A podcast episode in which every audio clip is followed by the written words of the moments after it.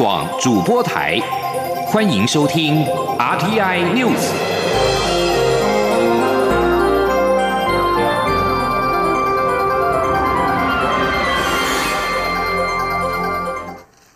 各位好，我是李自立，欢迎收听这一节央广主播台提供给您的 RTI News。台湾在针对俗称武汉肺炎的 COVID-19 疫情防疫的成果，全球有目共睹。中央流行疫情指挥中心指挥官卫福部部长陈时中今天在立法院答询时表示，国内疫情确实有可能在六月告一段落，但全世界并不尽然。不过他强调，即便疫情在六月可能暂告一段落，但是秋冬之际仍有可能卷土重来，所以保持社交安全距离将会常态化。陈时中说：“疫苗现在又让大家有一点期待值稍微变低了，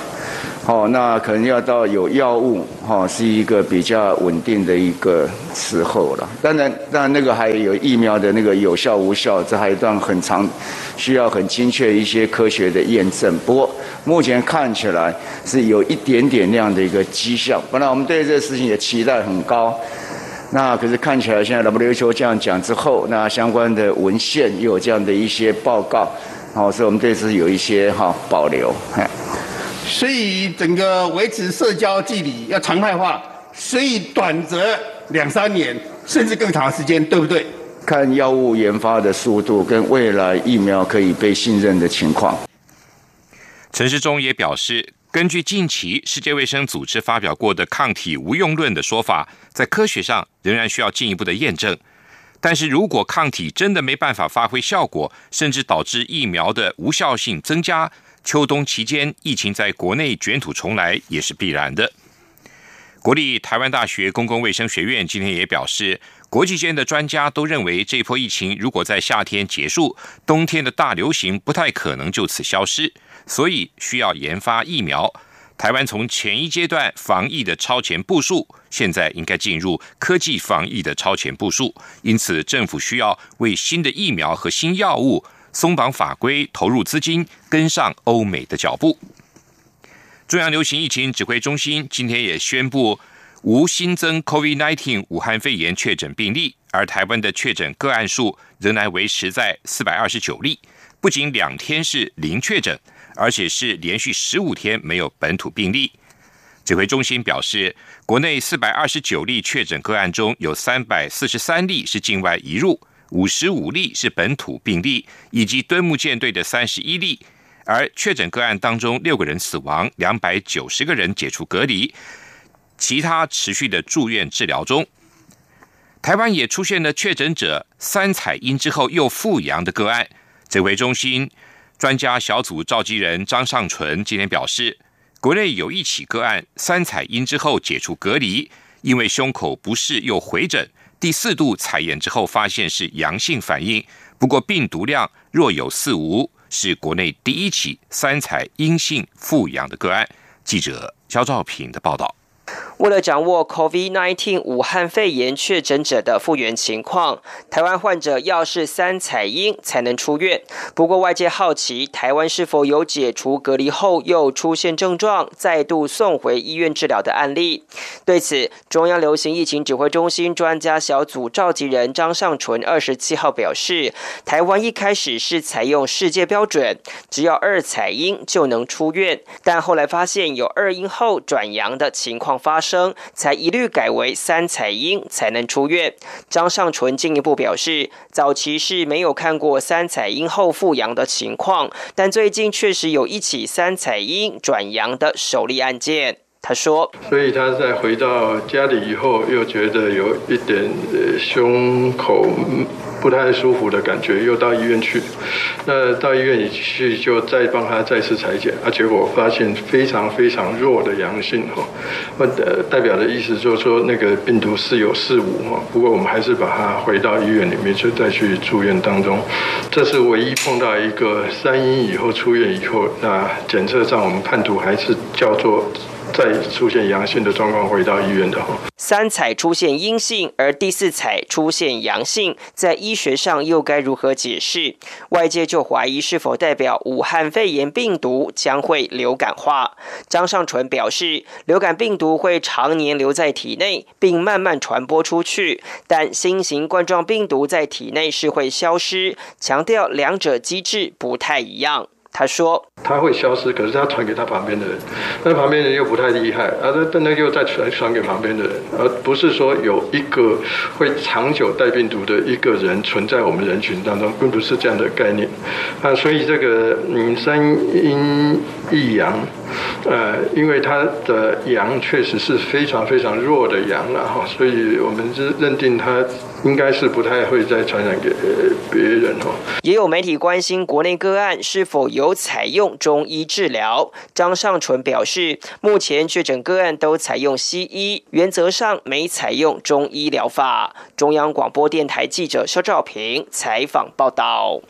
为了协助企业因应 COVID-19 疫情，推出了各项纾困方案。针对外界反映小规模营业人的纾困贷款还款压力大。行政院政务委员龚明鑫今天受访时表示，为了减轻负担，中午已经和银行工会达成协议，将还款期拉长到两年，而且前半年可以只还利息不还本。记者谢佳欣的报道。因应武汉肺炎 （COVID-19） 冲击台湾经济，政府力推纾困二点零方案。不过外界评价不一。为此，行政院政务委员龚明鑫二十七号下午协同经济部次长王美花，号称走出行政院到第一线了解产业心声，首站前往拜会婚纱业者。台北市婚社工会理事长高志荣盛赞纾困方案，说自家企业二十四号已收到新台币十八万元的员工薪资及租金补贴，其他同同业也向他反映，政府审核速度快，约莫三天便汇款至户头。虽然业界暗赞，不过经济部为每月营业额二十万元以下免开发票的小规模营业人提供五十万元纾困贷款方案，也遭外界反映还款压力大。龚明星会后受访表示，本日午间已与银行工会达成共识，即日起延长还款期限到两年，而前半年还可以只还利息不还本，来减轻还款人负担。他说，有一些小规模营业人他有反映，就是说我借五。十万以后，马上每个月就要还四万块，可能比较吃重嘛。那我们已经跟银行工会谈好，这些还款期可以从现在一年变成两年，前六个月呢可以只还利息不还本。好，那这个已经跟银行工会谈好了，那银行工会就会赶快把这个文发给各银行，这对小规模营业的这个现金流啊，会有很大的帮助。至于是否寄出纾困方案三点零，龚明鑫则说，若是中央流行疫情指挥中心研判疫情会持续延烧，如有需要，会适时机向立法院再提预算案。最重要的是保护就业，照顾民众生活。而对于有媒体在专访龚明鑫的报道里称三点零。方案规模将有一千亿元，他则说明是因为有其他政党提到普发一千亿现金，他认为这对就业没有帮助，反而应该把这一千亿存下来，以待将来疫情若持续延烧，让政府还有备用的资金可以运用，并非三点零规模就是一千亿。中央广播电台记者谢嘉欣采访报道。因应疫情的发展。行政院针对计程车、游览车跟小客车的租赁业代雇驾驶也发放薪资补助。交通部公路总局今天表示，已经超过了九成，共计八万六千名驾驶人受领薪资补助，发出了八亿六千万元的补助款。内政部依照政党法规定，要求妇联会转型为政党，否则将下令解散清算。妇联会拒绝转型的改善期届满了。内政部今天发出公文废止妇联会立案，妇联会主委雷倩今天批评政府行政权不受节制，四个部会联手夹杀妇联会。雷倩表示，收到内政部的行政处分之后，会采取行政救济手段，包括向行政院提出诉愿、提出行政诉讼，甚至释宪都在准备中。不当党产处理委员会曾经认定妇联会是附随组织，并且在二零一九年三月。认定妇联会新台币三百八十八亿元的财产不当取得，命其移转国有。不过，妇联会跟党产会的行政官司仍在缠讼中。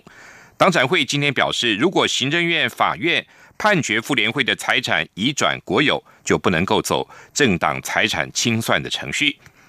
内政部也表示，经过废止被立案的政党跟政治团体，应该依照政党法办理财产清算程序。如果有涉及经党产会推定或认定为不当取得的财产，则将依党产条例处理。钱柜 KTV 台北林森店在昨天发生大火，造成多人死伤，也烧出了公安问题。内政部次长花敬群今天表示，今天会发文，请台北市把此案移送检调侦查，以防止可能有人脱产等问题。内政部也会要求所有地方政府在一个月内全面清查类似 KTV 等场所。台北市长柯文哲今天也表示，要检查钱柜其他的分店合格才能够营业。钱柜表示，配合官方政策，并转述了董事长练台生的话，说要负起所有应负的责任。对于钱柜 KTV 台北林森店大火的后续调查跟处理，台北市副市长黄珊珊今天表示，人命关天，后续是否一定会依法办理，该怎么办就怎么办，不会有人想要遮掩或隐匿。台北市政府也强调，必须严格执法，不会因为任何关心或关切而打折。记者欧阳梦平的报道。钱柜 KTV 台北林森店二十六号发生火灾，造成死伤。国民党议员钟佩君在脸书指，钱柜董事长练台生在意外发生后便狂打电话给北市府官员。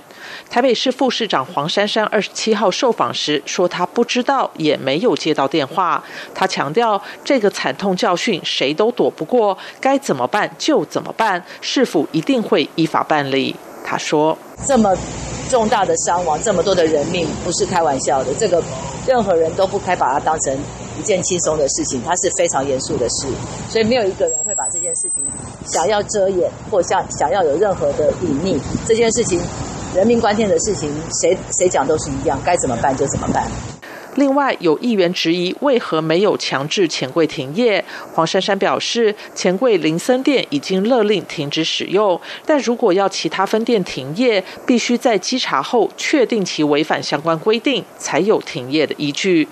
北市府副发言人黄静怡也表示，此事涉及人民的生命财产安全，市府必定严格执法。不会因为任何关心或关切而打折。他指出，林森店发生火灾后，市府勒令其停止使用的处分书已经送达，其余五间分店也要求即刻暂停营业、全面安检。如果没有通过检验，便不准营业。中央广播电台记者欧阳梦平在台北采访报道。为防止 COVID-19 武汉肺炎疫情，日本正值黄金周的长假，部分地方政府忧心都会区的民众将疫情带回地方。除了在主要的交通重点地区实施量测体温的边境管控，新增加禁止来自俄罗斯等十四个国家的外国人士入境，还有二十二道县政府希望返乡民众待在家中两周，避免外出。韩国今天新增武汉肺炎确诊十例。防疫当局表示，感染途径不明案例出现增加的趋势，死亡增加一例，累计是两百四十三例，死亡率百分之二点二六。而泰国今年新增九起确诊病例跟一例死亡，总数来到两千九百三十一例确诊跟五十二个人病故。泰国从四月初到月底禁止所有商业航班入境泰国，为了防止疫情扩大，泰国有意将禁言令延长到五月中。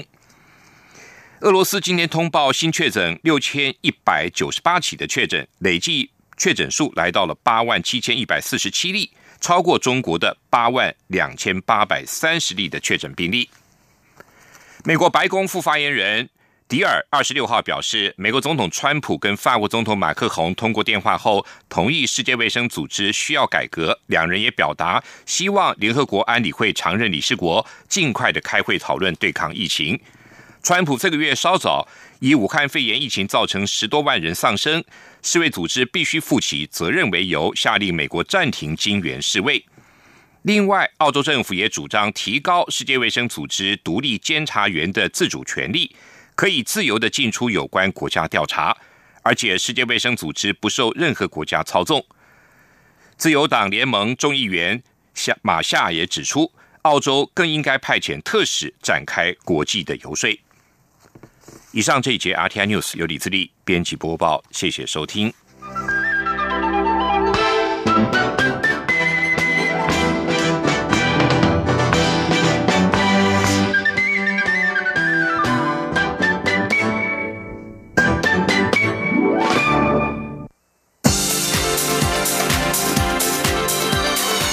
这里是中央广播电台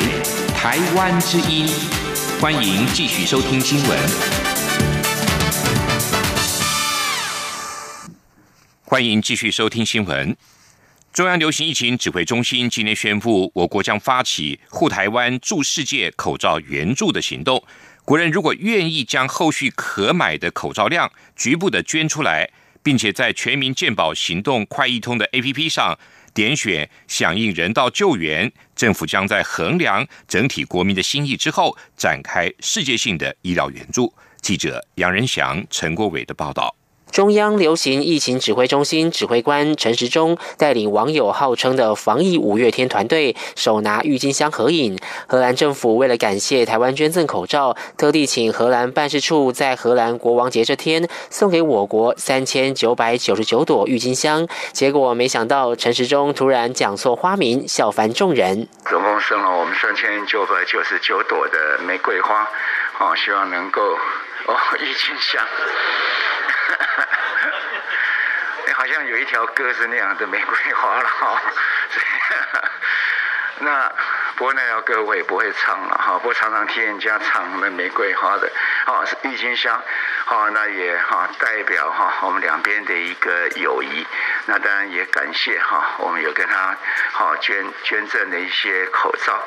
好，所以他特别表达他们的谢意。陈时中说，在经济部和国家口罩队厂商的努力下，国内的口罩供应量逐渐上轨道，不仅品质好，产量也稳定，所以将因应国际互动精神，发起护台湾、助世界的行动。现在十四天可以买九片口罩，国人如果觉得自己存量够多了，后续愿意捐出来，就上全民健保行动快易通 APP，点选健康存折图示以及响应人道援助，再按下愿意，政府就能衡量可以援助。多少口罩？所以是把这样的一个心意哈捐出来，那国家在根据哈我们国民的这样的一个心意哈去衡量，说我们怎么样来做这样的一个口罩的医疗援助。好，是本于这样的精神，让全体国民哈展现我们的心意。另外，针对五一劳动节连假，指挥中心在一九六八路况 APP 当中加入一百七十五个人潮热点，并依人潮密集度显示红、黄、绿等三种灯号，提醒民众哪些地方将展开人流管制。指挥中心表示，之后将适时增加景点，也呼吁民众务必做好自我防护措施。中央广播电台记者杨仁祥、陈国伟台北采。采访报道：国发会今天公布三月份的景气对策信号综合判断分数为二十分，比上个月大幅减少了四分，灯号也从代表稳定的绿灯转成趋弱的黄蓝灯。国发会分析，景气明显的受到俗称武汉肺炎的 COVID-19 疫情的干扰，未来景气走弱的几率很大。记者杨文军的报道。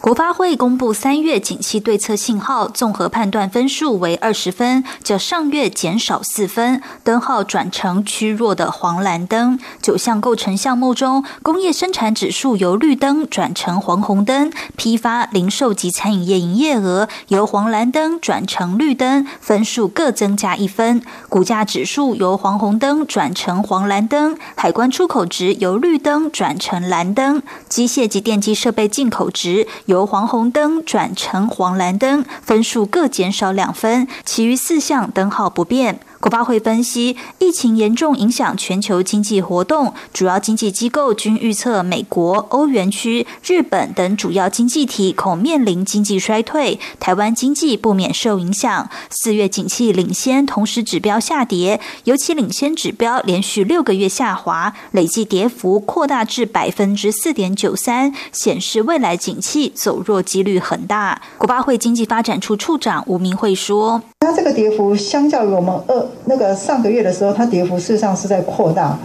上个月的时候大概就是零点负零点多，哦，所以它跌幅，所以这个其实显示的哈，是未来，我觉得未来的景气其实是的确是有可能有很大的一个几率它会走弱。国发会认为，由于疫情发展仍存在高度不确定性，短期内全球经贸动能暂无法恢复至疫情发生前的水准，对我国整体经济影响急需密切注意，并妥为应应。中央广播电台记者杨文君台北采访报道。面对武汉肺炎疫情带来的重创，台湾旅游业的龙头雄狮集团。今天是破天荒的西首农业委员会严选了百大农渔精品，透过雄狮严选电商平台跟全球门市的通路，希望帮观光找出路，也帮农业找出路，成为带动台湾经济复苏的火车头。记者郑祥云、吴丽君的报道。天助自助，为了从武汉肺炎疫情中脱困，雄狮集团董事长王文杰二十七号携手农委会主委陈吉仲，推出百大农业精品通路直送，希望帮农业找通路，也帮观光找出路。透过雄狮强大的行销通路，推广农渔民的一级花卉生鲜、二级加工伴手礼与三级农游体验。王文杰指出，面对武汉肺炎疫情，短短三个月就吃掉雄狮去年一年高达新台币三百亿的营收。雄狮旗下三千名员工不能坐以待毙，因此董事会决定将旅游集团就地转型，成为生活集团，结合农委会的四大营收 revenue 与雄狮严选电商平台及雄狮门市通路，打造台湾之光。王文。杰说：“为旅游产业找出路，我们希望跟农委会四个 R 一起合作，推台湾的美。”台湾的好，共同经营台湾之光。陈吉仲也表示，农委会从四百四十五项农渔产品中评选出八十三家农会、八家渔会及十五位青年农民的百大精品，结合农委会所属三百六十家休闲农场，在雄狮的强力挹注下，将可创造一加一大于二的机会。陈吉仲说：“那这个行销本来跟通路就是农委会最需要。”跟外界，尤其是像雄狮旅游这么好的集团合作，所以刚好可以创造一个一加一带二的机会。王文杰指出，国人一年出国旅游就花掉八千亿元，面对当前国外疫情严峻，国人只要有一千亿的出国旅费放在国内旅游，即渴望带动十倍，也就是一兆的产值，而且还能让农业及服务业都有工作。因此，未来雄狮。将致力投入国旅市场，成为带动台湾经济复苏的火车头。中央广播电台记者郑祥云、吴丽君在台北采访报道。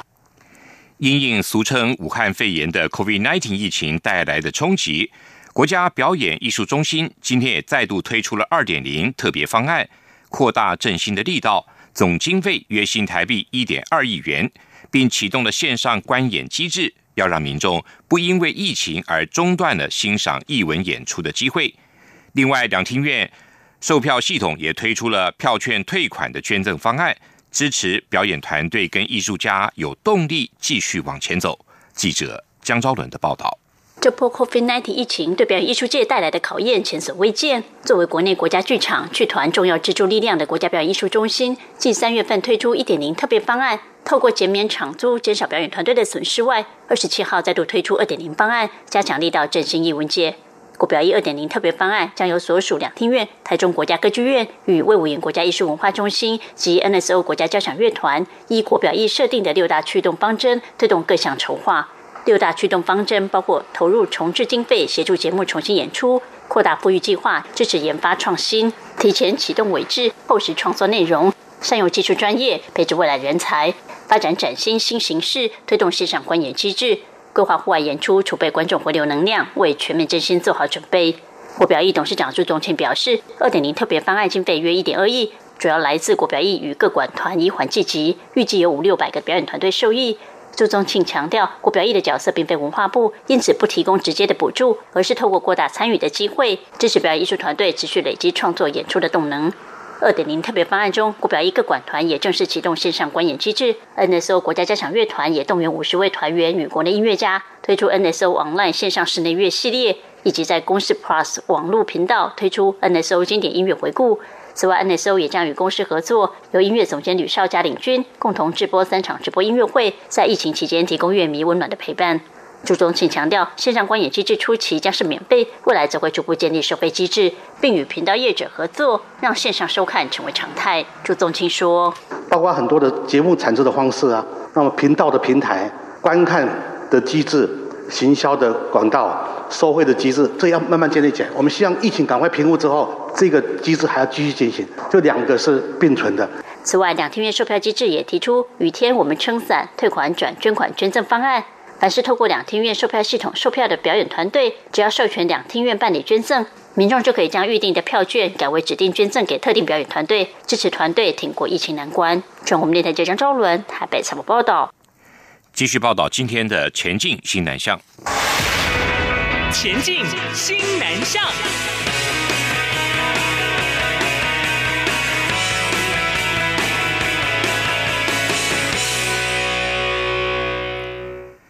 配合十二年国教课纲推展新著名语文课程，教育部多元文化教育优良教案的甄选活动，今年新增加新著名语文学习教材类，希望在新住民语老师跟校内其他老师的共同激荡之下，发展出更有创意的语文教案，获得特优者将颁发新台币一万五千元的礼券。记者陈国伟的报道。全国多元文化教育优良教案甄选活动，历年分为国小组、国中组、高中组，鼓励教育人员研发多元文化教育的融入式教材，创造不一样的教学方法。教育部国教署科长陈碧玉表示，近两年共收到两百二十三件参赛作品，其中国小组的件数更从前年的三十九件暴增到去年的八十七件，显见实施新著名语课所带来的效力。今年的多元文化教育。优良教案甄选活动将在原本的三组之外新增新著名语文学习教材类，